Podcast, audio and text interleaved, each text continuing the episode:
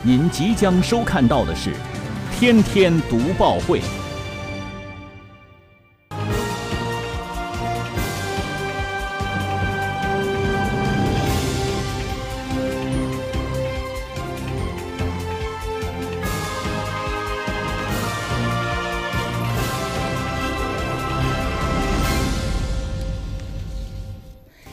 新闻有态度，做有态度的新闻。观众朋友，大家好，欢迎收看今天的《天天读报会》节目，我是林瑞。要说现如今呢，很多人出门的时候已经不带现金了，比如说用手机就可以呢到商场去消费，甚至呢早晨的时候如果买早点的话，也可以通过微信来支付。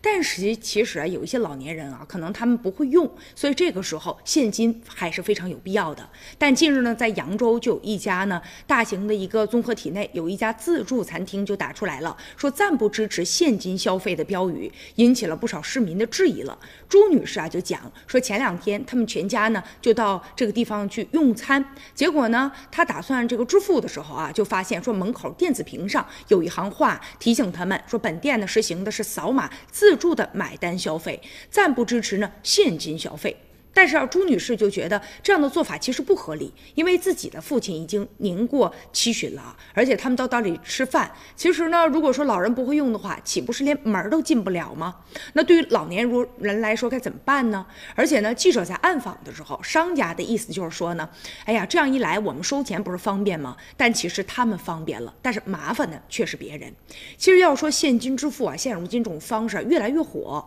但是呢，话又说回来了，它只能啊是。一道多选题，也就是说，两种方式，现金和网络支付是互补的，但是不能成为一个单一的选项。而且，即便就是年轻人的话，我们带手机去了，也有可能手机没有电了，或者这个地方，哎，我这手机就是没有信号。还有就是想支付的话，必须银行卡里还得有钱呢。所以有的时候可能这三点其中有一点不符合的话，那么就没有办法通过网络来进行支付。所以说，商家在收钱的时候也应该考虑到不同人的不同的需求，所以不能仅仅的单一只要求通过网络来进行支付。当然了，也希望更多的老年人啊，咱们也可以学习学习，比如说网络支付啊，比如说怎么用这个网络来打车呀，啊，也可以丰富一下自己的平时的业余文化生活。